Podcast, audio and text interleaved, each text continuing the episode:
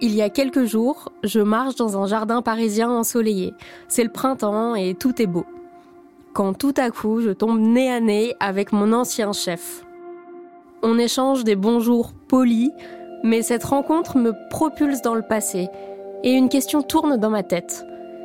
Qui serais-je devenue si je n'avais jamais quitté ce travail? Comment peut-on en arriver à démissionner d'un emploi qui semble parfait sur le papier? Et comment être certaine qu'on n'aurait pas mieux fait de persévérer? Surtout, comment reconnaître le moment où il faut partir avant de dépasser le cap de non-retour? Dans cet épisode, vous allez entendre l'histoire de Cécile. Pendant dix ans, Cécile est graphiste en agence. Ses conditions de travail sont difficiles, mais elle serre les dents jusqu'au jour où elle reçoit son diagnostic de sclérose en plaques.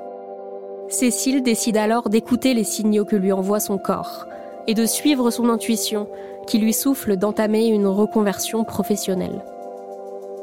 Je m'appelle Léna Coutreau et vous écoutez La vie en sclérose, un podcast de Novartis en partenariat avec des associations de patients qui donne la parole à des personnes atteintes de sclérose en plaques pour qu'elles racontent leur parcours et comment cette maladie leur a finalement permis de reprendre le contrôle sur leur vie.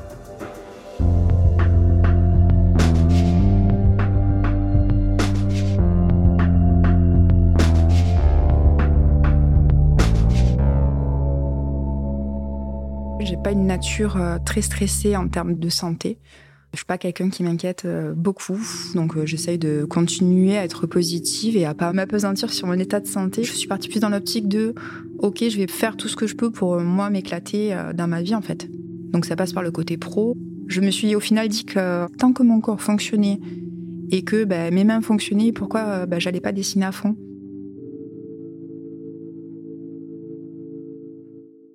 En 2006, j'ai 21 ans et je commence un travail de graphiste dans une agence de communication. Et mon quotidien, en fait, c'est de créer des newsletters euh, pour diverses marques. Euh, c'est le côté créatif qui me plaît. Sauf qu'au bout d'un moment, c'est assez rébarbatif parce que on copie, on colle et on transpose des informations à chaque fois et c'est essentiellement publicitaire en fait. Donc il n'y a pas non plus un très gros espace créatif et on rentre plus dans une notion de production en fait euh, constante. En 2015, j'ai 29 ans J'arrive au travail et je vais pour euh, prendre un objet et le serrer dans ma main, un stylo ou une règle. Et là, je me rends compte que quand je serre la main, j'ai plus de force en fait dedans. Ça ne marche plus. Je peux bouger ma main, la fermer, mais j'ai pas en fait l'appréhension et c'est très bizarre. Donc, euh, je comprends pas du tout pourquoi j'ai cette perte de sensation là. Parallèlement, j'ai quelques maux de tête, mais comme on a tous des maux de tête quand on travaille, je vais voir mon généraliste en lui expliquant voilà, c'est quand même bizarre, j'arrive pas à serrer d'une main, c'est vraiment au niveau de la main gauche. Alors mon généraliste, en fait, il me tend ses mains et il me dit, bah voilà, bah, serre ma main en fait le plus fort possible. Je me rends bien compte que d'un côté, je peux lui serrer la main et lui faire mal, enfin lui, vraiment lui écraser la main. Et de l'autre côté, en fait, euh, je n'arrive pas du tout à le pincer ou à le serrer, à vraiment avoir de force dedans.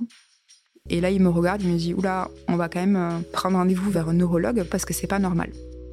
Une semaine après, j'ai rendez-vous chez le neurologue. J'ai pas de douleur, donc je m'inquiète pas outre mesure, on va dire.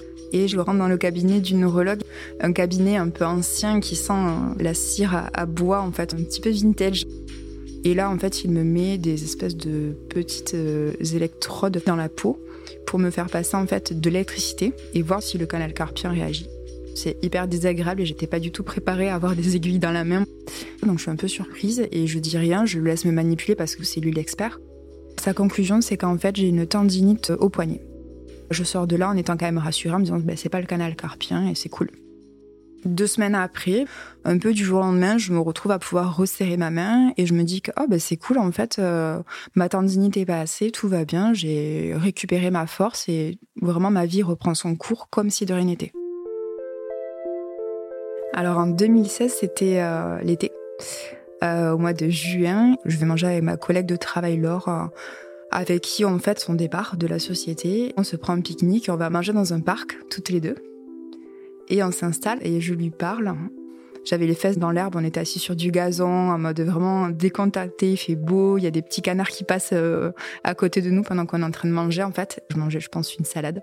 Et euh, je regarde ma copine. En la regardant, je vois une tache euh, marron apparaître euh, en plein milieu de mon champ de vision. Et pas une tache comme on peut avoir des fois sur les yeux où ça fait des petites taches translucides ou des petites taches très très légères marron.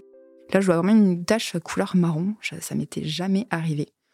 Et je la regarde et je lui dis, bah, en fait, c'est quand même bizarre. Je te regarde, je vois une tache en plein milieu de mon œil droit. Je panique pas, en fait, je reprends ma conversation. bon, j'ai une tâche, quoi. J'ai des légers maux de tête depuis quelques temps parce que bah, je suis fatiguée, que j'ai aussi le stress du travail au quotidien comme tout le monde. Euh, donc je mets ça sur le compte de la fatigue aussi. Je reprends mon travail et puis la tâche ne part pas du tout. Donc euh, là, je commence à me dire c'est quand même bizarre. Il faudrait peut-être que j'aille voir quelqu'un. Enfin, j'ai pas envie non plus de courir aux urgences parce que j'ai pas mal. C'est pas une urgence pour moi vitale. Mais comme on est dans un rythme où on travaille, on est dans une routine en fait ça me choque pas plus que ça. Je pense que je me, je, me rends pas compte sur le moment de la gravité en fait de ce qui se passe sur mon corps. Je rentre chez moi et j'en parle à mon copain et je lui dis bah voilà c'est quand même bizarre j'ai une tache sur l'œil donc lui il est par contre beaucoup plus inquiet que moi et il me regarde il me dit voilà maintenant tu vas euh, prendre un rendez-vous pour un scanner et ça va pas du tout donc là il faut vraiment que tu ailles aux urgences pour voir euh, s'il n'y a pas un problème au cerveau. Le lendemain je dois partir en week-end c'est bah, les vacances. Je pense que je fais un peu l'autruche et je me dis que ça va partir alors que la taille de la tâche commence à grossir légèrement. Donc je pars et en fait je me retrouve complètement euh, fatiguée pendant deux jours. J'arrive à rien faire, j'ai le moral au fond du seau. Je voulais jouer au badminton, enfin aux raquettes de plage avec euh, mon copain. Et en fait, je me rends compte que quand je joue aux raquettes, je vois rien euh, de mon œil droit parce que la tâche a grossi, elle est en plein milieu de l'œil. Donc du coup, quand il me jette la balle dessus, ben, je vois rien du tout. Je me prends limite la balle dans la tête. Et là, je me dis que quand même, il y a un petit souci. je rentre en urgence le lendemain en me disant que là, vraiment, il faut que j'aille aux urgences. L'ophtalmologue euh, qui est sur place me fait passer un scanner de l'œil. Et là, il me dit que c'est pas très normal et qu'il faut que je revienne le lendemain faire des examens complémentaires parce qu'il n'a pas tous les outils sur place. Donc euh, le lendemain, j'ai rendez-vous dans un autre centre où là, ils peuvent me faire un IRM du nerf optique. Mon nerf optique est comprimé sur euh, l'œil droit. Et il me dit que de suite, il faut appeler un neurologue euh, et que j'aille en fait en urgence, en neurologie, me faire hospitaliser parce que ce n'est pas du tout normal. Parce que là, plus ça va, plus du coup ma vision baisse. C'est pas une grande tâche qui s'élargit, c'est vraiment Maintenant, plusieurs petites tâches. Je vais voir euh, tout beaucoup plus gris en fait. Cécile perd 80% de sa vision sur l'œil droit et au passage, elle perd aussi des certitudes. Elle comprend que ni ses yeux ni son corps ne seront fonctionnels pour toujours, que dans la vie, la santé est toujours provisoire.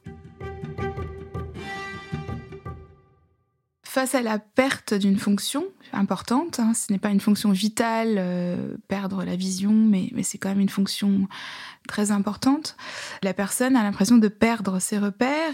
La psychologue Lara Jalouane Cordaï accompagne des personnes atteintes de maladies chroniques, comme la sclérose en plaques elle peut se retrouver dans un état d'extrême angoisse.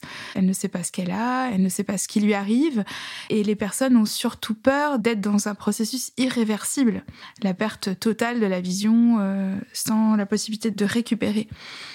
Donc euh, dans cette phase euh, de pré-diagnostic, il est aussi important d'accompagner les personnes qui le souhaitent sur le plan psychologique, sur le plan médical, leur donner des informations qui peuvent les rassurer aussi dans la mesure du possible. J'ai une prise en charge euh, hyper bienveillante à l'hôpital, j'ai des infirmières très très gentilles, j'ai plein plein de prises de sang pour écarter en fait euh, certaines maladies. On me dit voilà, c'est vraiment une névrite optique, c'est pour ça que tu as mal à la tête. Émotionnellement, je me dis que j'ai pas envie d'en parler, j'ai envie d'alerter personne, euh, c'est pas grave, ça va passer. Donc mes parents gardent ma fille, je veux pas forcément que ma fille me voie à l'hôpital comme ça, perfusée, enfin voilà, ça j'ai pas envie qu'elle ait ces images-là. Au final, je contacte très peu de gens. Je crois que même aucune de mes amies est au courant, en fait. C'est que trois jours pour moi, je vais sortir de là et puis ma vie va reprendre son cours, donc j'en parlerai plus tard. Pour moi, je suis pas en stress, vraiment. Au bout de trois jours, je récupère un tout petit peu de ma vision, mais c'est vraiment pas dingue. Je me dis que ça va revenir et qu'au pire du pire, si ça revient pas, bah, c'est pas non plus euh, hyper gênant dans le sens où au final l'autre œil comble en fait ces tâches là. Mais je suis un peu triste parce que je me dis que c'est quand même pas très pratique en faisant des photos aussi, en aimant, en aimant les images. Euh, c'est pas top. Je me dis aussi que c'est peut-être l'occasion pour moi de trouver euh, un travail où je serai peut-être euh, dans de meilleures conditions parce que là où je travaille, en fait, j'ai peu de lumière, donc je me dis que un espace de travail qui est pas très ensoleillé, qui fait que je force beaucoup sur des écrans toute la journée et que c'est peut-être pas la bonne place pour moi. Je me dis que c'est peut-être un, signal pour euh, prendre mes clics et mes claques et, et voir ailleurs.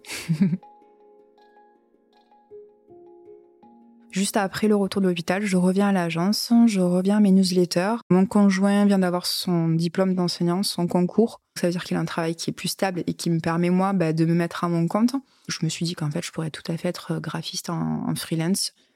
Donc, du coup, je prends la décision de demander une rupture conventionnelle à mon travail. Je suis pas heureuse là-dedans, en fait, parce que j'ai très peu d'espace créatif et donc mon patron refuse euh, cette rupture conventionnelle mais je prends conscience qu'en fait mon corps m'a lancé un appel. J'ai aussi du coup un IRM qui est programmé en septembre suite à la névrite optique pour écarter justement euh, bah, d'autres choses. J'ai ça dans un coin de ma tête, mais c'est pas quelque chose qui me stresse particulièrement. Je continue un peu euh, mon été comme ça, un peu en mode flottaison de ma vie va changer, mais je sais pas trop comment. En septembre 2016, je suis sur quasiment la fin de mon contrat. Je prends ma matinée pour aller passer mon IRM. J'y vais euh, en mode euh, plutôt détendu en fait. Hein. Je suis pas hyper angoissée. J'ai rendez-vous avec ma neurologue juste après qui m'explique ben voilà, il y a, comme elle le pensait, plusieurs lésions sur mon cerveau et qu'il y avait quand même de très très grandes chances que j'ai une sclérose en plaques. Et là, je me retrouve complètement euh, sous le choc en fait, fébrile parce que c'est on a un peu le sang qui descend au niveau des chevilles. D'un coup, ça ouf. je la regarde et je dis mais euh, personne m'en a parlé en fait, personne m'a parlé de ce qu'elle revient en plaque, personne m'a dit attention, c'est peut-être ça. Donc c'est vraiment le moment où euh, où je prends conscience que c'est quelque chose qui est au final euh, ben, incurable et je crois qu'en fait mon cerveau est, en mode Ok, je ne sais pas comment digérer cette information. et là, je repars chez moi. Et donc je me remets à travailler parce que j'avais posé ma matinée, mais j'avais quand même du travail. Je dis ça à mon conjoint qui était là aussi et, et lui qui, qui, en fait se rend absolument compte de la situation euh, instantanément. et qui, le pauvre, euh, se met à paniquer en, en, me disant mais tu te rends pas compte euh, ce que c'est? Parce que lui du coup c'était quand même un petit peu renseigné en amont donc il me dit mais tu te rends pas compte en fait tout ce que ça implique pour toi? Il réalise en fait vraiment que notre vie va changer.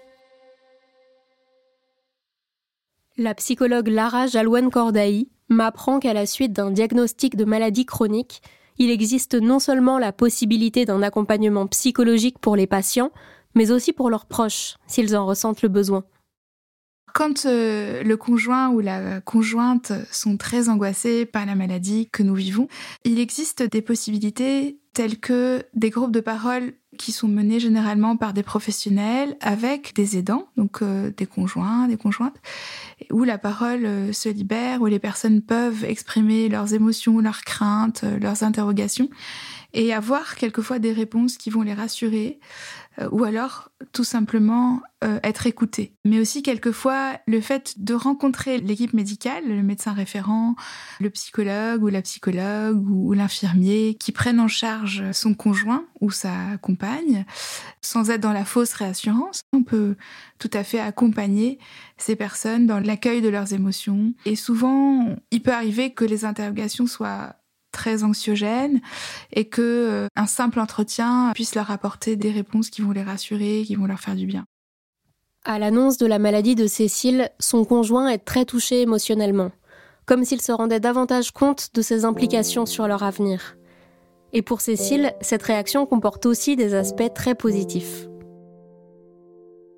Pour lui, c'est complètement injuste que ça m'arrive en fait. Il est très très énervé en fait.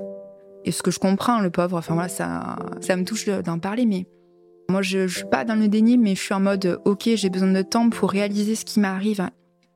Et on va trouver des solutions parce que je suis quand même quelqu'un au quotidien assez positif et je me dis que ça va le faire. Le déni n'est pas systématique. Il peut arriver que certaines personnes euh, passent par cette phase et restent longtemps dans cette phase de déni, mais d'autres peuvent réagir euh, différemment et se mettre tout de suite euh, dans une démarche active de résolution de problèmes. Ils vont mettre en place des actions d'aménagement, par exemple, euh, de réorganisation du rythme de vie, ce qui peut être très positif. Donc il n'y a pas de bonne ou mauvaise réaction, que ce soit les réactions émotionnelles ou les réactions d'évitement ou les réactions par des stratégies d'action toutes ces réactions peuvent apporter à un moment donné du parcours des réponses adaptées pour le patient. C'est pas quelque chose qui m'inquiète outre mesure parce que j'ai pas d'image de personne en sclérose en plaques en fauteuil. Je, je panique pas. Il va falloir gérer avec, ok. Mon conjoint, euh, ben lui, voit vraiment tout ce que ça va impliquer et c'est hyper bien parce que moi, ça m'a fait réaliser plein de choses. Parce que par exemple, j'ai acheté une maison en plein pied parce qu'il m'a dit, mais si dans quelques temps, t'es en fauteuil, comment on fait? On va pas acheter une maison avec un étage. Et c'est bien parce que voilà, quand on a tendance à être très positive, on se rend peut-être pas compte de tout ce qui peut arriver. Et c'est aussi quelque chose qui fait que ça me permet d'avoir les pieds sur terre.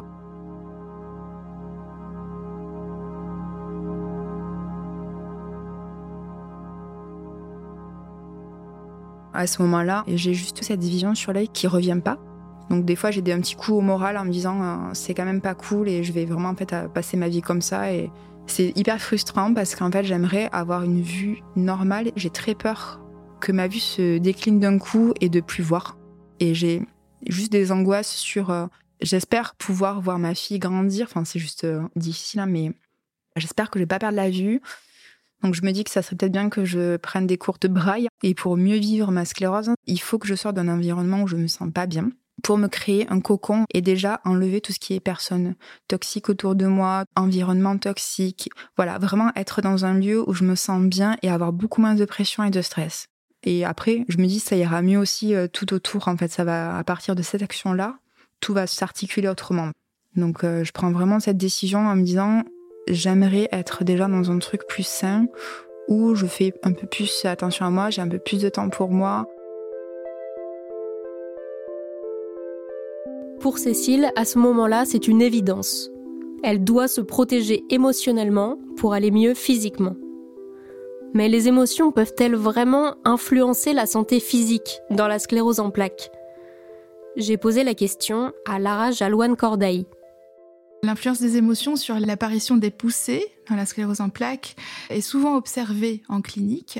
Ce sont des émotions négatives euh, suite à un choc, un traumatisme, un événement de vie, à une perte, un décès, euh, perte d'emploi ou des conflits conjugaux ou des conflits euh, interpersonnels. Ça peut arriver que ces émotions liées à l'ensemble de ces situations influencent l'apparition d'une poussée ou l'aggravation d'une symptomatologie. J'avais vraiment hâte de quitter le fait de travailler en open space avec 15 euh, personnes différentes, avec plein de bruits différents, parce que du coup, bah, je commence à de moins en moins supporter euh, les bruits des gens. et je travaille dans une pièce, en fait, où il n'y avait pas de fenêtre. Si on vous met dans une pièce dans le noir avec euh, deux lampes, comment vous dire que ça porte pas la créativité? Ça, plus deux écrans d'ordinateur, plus un œil en moins, c'était vraiment le moment de partir, vraiment. Je suis quelqu'un d'assez gai. Je me suis rendu compte que je souriais plus quand je travaillais. Je cherche une solution parce que je veux pas démissionner du jour au lendemain et perdre. Euh, c'est même pas une question de droit, c'est que je veux pas lui donner le plaisir de démissionner en fait. Donc euh, je trouve la, solution de prendre une année sabbatique pour me lancer à mon compte en me disant voilà, j'ai toujours mon poste dans un an si ça va pas. C'était vraiment pour la sécurité, mais je savais très bien que je reviendrais pas dans tout le processus de j'assimile, j'ai une sclérose en plaques, je lance ma société, etc. Donc, euh, quand au bout d'un an, j'ai su que je ne revenais pas, j'ai envoyé ma démission avec, euh, avec des cotillons à l'intérieur. Mais c'était même pas méchant, en fait. J'étais en mode, euh, je suis trop contente pour moi-même, en fait. Donc, je t'envoie des cotillons. je suis déjà auto-entrepreneur parce que j'avais un blog et j'avais quelques petits cachets avec le blog. Donc, je commence à faire ça et à expliquer sur les réseaux sociaux qu'au final, ça y est, je me suis lancée à mon compte en tant que graphiste pendant six mois, je suis auto-entrepreneur et puis ça commence à déboucher sur des contrats euh, sur Instagram et puis je commence à avoir des propositions pour aller à Paris, animer des ateliers.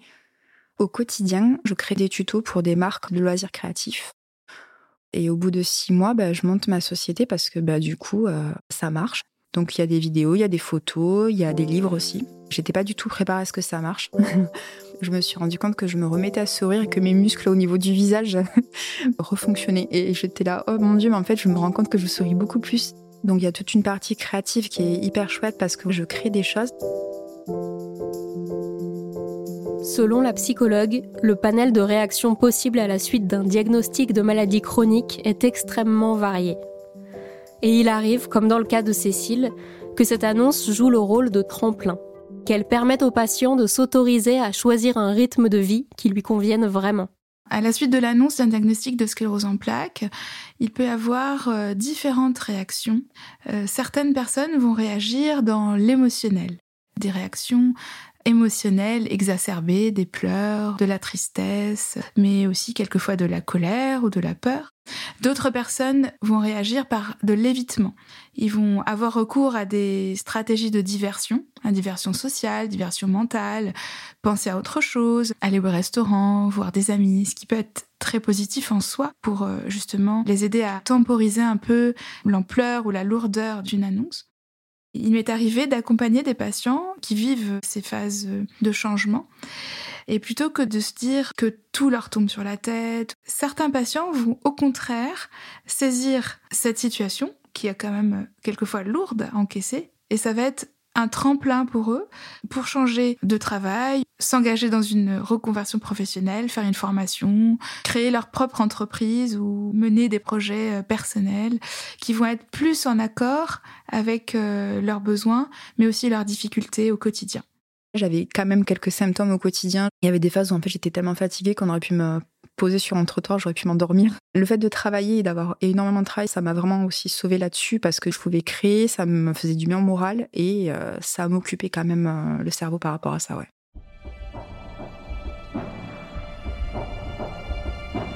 Cette phase pendant laquelle Cécile se reconstruit après son diagnostic tout en montant sa propre boîte, c'est à la fois une période très enthousiasmante et très fatigante.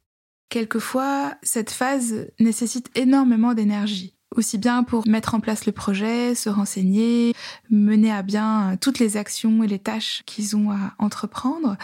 Donc je les accompagne justement à surtout être attentifs à leurs besoins corporels, à leurs besoins émotionnels, parce que même quand ils ne sont pas fatigués, le fait de prendre l'habitude de se reposer, d'avoir de petites séquences de pause dans la journée permet de mieux récupérer euh, plus tard et de ne pas se retrouver dans une situation de fatigue extrême qui nécessite un temps de récupération beaucoup plus long. Alors, ces temps de repos ne sont pas forcément euh, une sieste qui va durer deux heures. Cela peut être euh, une petite coupure de cinq minutes où elles vont sortir, boire une tisane, euh, regarder une séquence de vidéos. Mais quelquefois, ça peut être une coupure totale de l'environnement qui va durer 5-10 minutes où elles vont réduire le taux de stimulation sonore, visuelle pour se mettre vraiment au repos. La sclérose en plaques est une maladie neurodégénérative soit une maladie chronique qui touche le système nerveux central. Cela signifie qu'il est possible de ralentir sa progression, mais que l'on ne peut pas la guérir. J'ai perdu quand même avec le temps, donc depuis 2016, là en 2022, j'ai perdu un petit peu de motricité sur la partie gauche du corps. Si je marche plus de 20 minutes, je boite légèrement. J'ai un peu la sensation d'une jambe en fait qui n'avance plus. Donc j'ai une canne avec moi de temps en temps pour pouvoir marcher si je fais des longues marches. Puis après, pour l'œil, euh, je pense que je compense au quotidien dans mon travail en mettant des photos très colorées. Mais euh, il y a des fois où ça m'énerve. Hein. Il y a des fois où j'ai envie de lire. Euh, j'aimerais pouvoir lire l'heure correctement. Ou quand ma, fille va me montrer, par exemple, des dessins ou des certaines lettres, je les vois pas très très bien, quoi. Je pense qu'on passe tous quand même par des épisodes, ouais, un peu dépressifs. Mais il faut arriver à le surmonter parce que sinon après c'est malheureusement une boucle. Je sais que je suis hyper chanceuse d'avoir cette opportunité-là et de pouvoir euh, faire un travail comme ça. Enfin, je m'en rends vraiment compte en fait. Je sais très bien que c'est peut-être éphémère, mais je préfère me dire ça va durer le plus longtemps possible. Moi, j'ai rencontré un monsieur qui avait une sclérose en plaques cet été et qui me disait Oui, mais tu vois, moi je boite, hein. mais j'ai une super canne, elle est trop belle en fait, ma canne et tout. Et du coup, je me suis dit Bon, bah alors je vais arrêter d'être triste parce que bah, je pense qu'il va me falloir une canne dans quelques temps. Donc je vais essayer de me trouver une jolie canne, comme dans Harry Potter. Quand je vais faire un IRM de contrôle, dans la salle d'attente, ben, on est plusieurs patients atteints de sclérose en plaques, donc du coup on se regarde un peu dans le blanc des yeux, presque se faire un petit check. Bonjour, toi aussi. C'est un peu euh, étouffant comme journée quand j'y vais parce que du coup ça fait vraiment prendre euh, la réalité de la sclérose en plaques à un peu plein fer quoi. C'est comme ça. Puis il y a des gens qui sont en fauteuil suite à une poussée, puis après, un mois après, eh ben, ça peut aller mieux. Donc, j'essaye de pas trop me projeter, de me dire que vraiment chaque cas est différent. Une phrase qui revient très souvent chez les patients et les professionnels de santé, c'est il faut accepter la maladie. Bien sûr, accepter pleinement la maladie, ça aide à vivre avec au quotidien. Mais la psychologue Lara Jalouane Cordaï soulève un point important. Il ne faut pas non plus que cette phrase pleine de bon sens se transforme en une injonction, en un poids à porter en plus de la maladie. En ce qui concerne l'acceptation de la maladie, euh, je, dis souvent aux patients ou à la patiente qui est en face de moi, est-ce qu'on est obligé d'accepter? Point d'interrogation. Les personnes me regardent avec étonnement et ils me disent mais c'est ce que j'entends toute la journée. Ma famille, mes proches, mes amis, les médecins, les infirmiers que je côtoie me disent il faut accepter la maladie pour se sentir mieux dans sa peau, pour avancer, etc. Alors, euh, face à cette injonction d'acceptation, il y a des personnes qui vont d'emblée ou au bout de très peu de temps faire de la maladie une amie ou un compagnon. Mais il ne s'agit pas de se forcer à accepter. Il s'agit d'entrer dans un processus qui peut prendre du temps et de se dire on va faire avec, on va faire au mieux, sans s'obliger, sans se forcer à accepter. Donc, accepter la maladie, oui, mais cela ne doit pas être une source de culpabilité. On a le droit d'être en colère. Même Cécile, qui a une attitude particulièrement positive par rapport à sa maladie, me confie qu'elle n'est pas complètement sereine en réalité. Aujourd'hui, j'en parle avec vous, mais ça va, je me suis préparée. Mais si on me pose trop de questions au quotidien, ça me, ça me rend triste. Évoquer mes symptômes, euh, expliquer aux gens et tout, des fois, ça peut être un petit peu difficile en fait.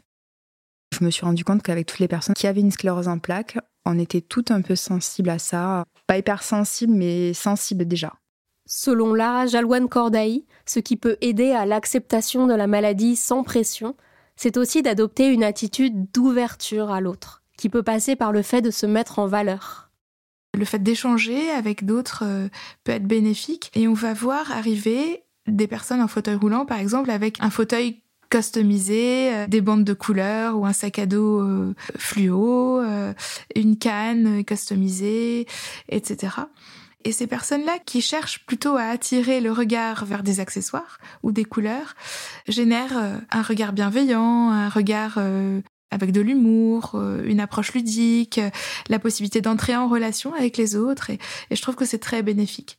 D'autres personnes vont être plus discrètes, ne vont pas avoir recours à ce genre de stratégie. Nous allons les accompagner dans la mise en valeur de leur personne, de leur corps, leur féminité, leur masculinité, et puis nous allons les encourager à prendre soin d'elles, à ne pas se laisser aller surtout.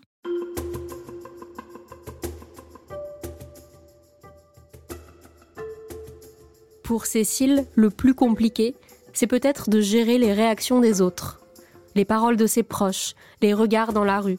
C'est difficile quand on est diagnostiqué avec une sclérose en plaques d'affronter le regard des autres et des fois une certaine pitié dans le regard des gens, c'est assez délicat parce que quand ça va physiquement, en plus, voilà, j'ai un peu de mal à avoir ce regard-là alors que je demande pas du tout ça en fait, hein, vraiment pas. Même moi, comment j'aimerais qu'on réagisse en fait, je sais même pas. Quand on est diagnostiqué, c'est exactement comme euh, quand on vient d'être maman, quand tout le monde va vous dire ah bah alors, tu l'allaites pas, tu fais pas ci, tu devrais faire ça, tu devrais stériliser ton biberon ou pas. Le mieux, c'est de s'écouter en fait. Et il y a que vous qui pouvez savoir ce qui est bon pour votre corps. Maintenant, je suis soulagée de ne plus avoir autant de personnes autour de moi. Les gens qui sont autour de moi, c'est des personnes que j'ai choisies parce que j'avais une supérieure, et puis encore un supérieur, et puis encore un bras droit. Ça, ça me pesait énormément. C'est plus le fait qu'on me donne des ordres qui me, qui me gênait. Non, puis ça fait vraiment du bien moral quand une marque vient te chercher en te disant coucou, bah écoute, on adore ton univers, ta carte blanche pour créer pour nous. Alors qu'avant, c'était un brief, il faut faire ça, il faut mettre le logo, tel prix. Enfin, c'était très. Euh, il y a des modifs à faire, euh, merci, au revoir quoi. C'est le jour et la nuit. Pour moi, c'est pas du tout le même travail. Maintenant, j'ai appris vraiment à accepter que des gens où je suis en accord. Après, je peux passer de périodes très très vides où personne me contacte à vraiment j'ai plein de projets super stimulants parce que ça va être Halloween ou Noël, un peu la surprise à chaque fois que je vois ma boîte mail et ça c'est chouette. Il y a la difficulté de dire euh, non parce que du coup au début quand on commence on va dire oui à tout parce qu'on a peur de manquer de clients et qu'on a peur de rater euh, des opportunités et c'est je pense complètement humain.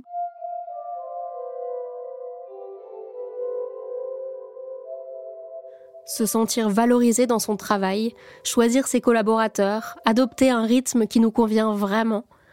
Que l'on soit atteinte d'une maladie chronique ou non, effectuer une reconversion professionnelle permet souvent de repenser la manière dont on souhaite vivre. Car dans notre société, le travail a une place telle que les conditions dans lesquelles on l'effectue ont un impact décisif sur notre bien-être et sur notre état de santé.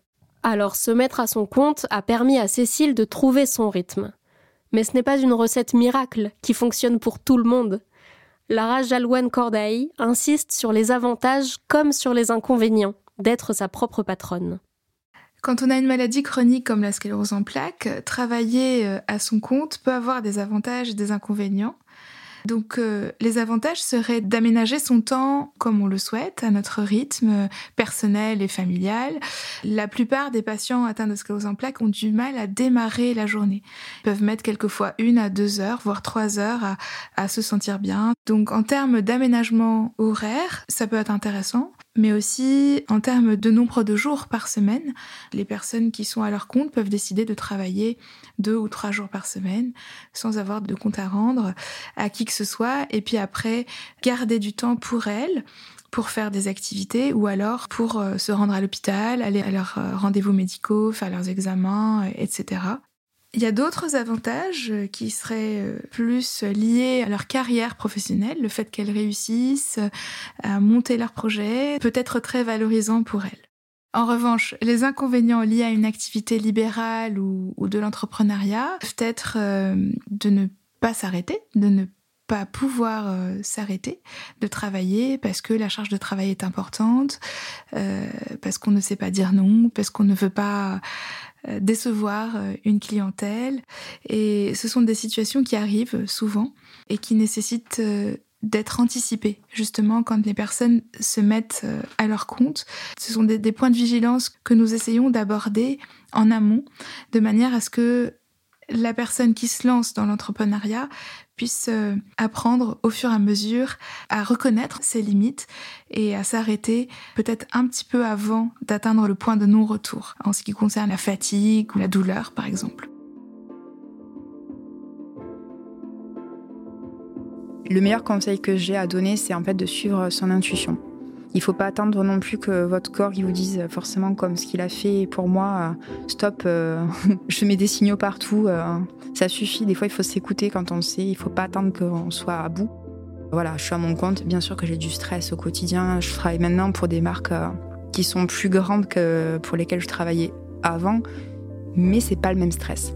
Donc euh, il y a des fois où je me dis qu'il faut peut-être que je me calme un petit peu et mon conjoint est là aussi pour me rappeler oh t'es pas parti en fait euh, d'une société où t'étais stressé pour te retrouver avec le même stress maintenant. Et il me dit je préfère que t'aies moins de clients, que t'aies moins de salaire, mais que tu sois mieux. Mon but dans la vie c'est pas c'est pas de gagner des 100 et des 1000, c'est juste d'être bien physiquement et mentalement.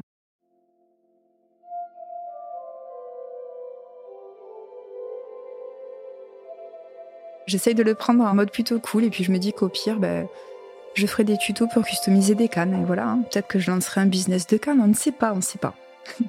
C'est le marché de niche en fait.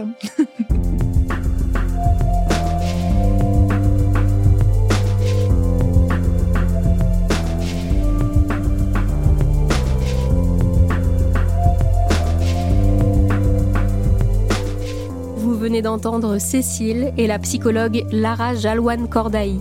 Merci à elles pour leur confiance. Si cet épisode vous a plu, vous pouvez vous abonner à La vie en sclérose et nous laisser des étoiles.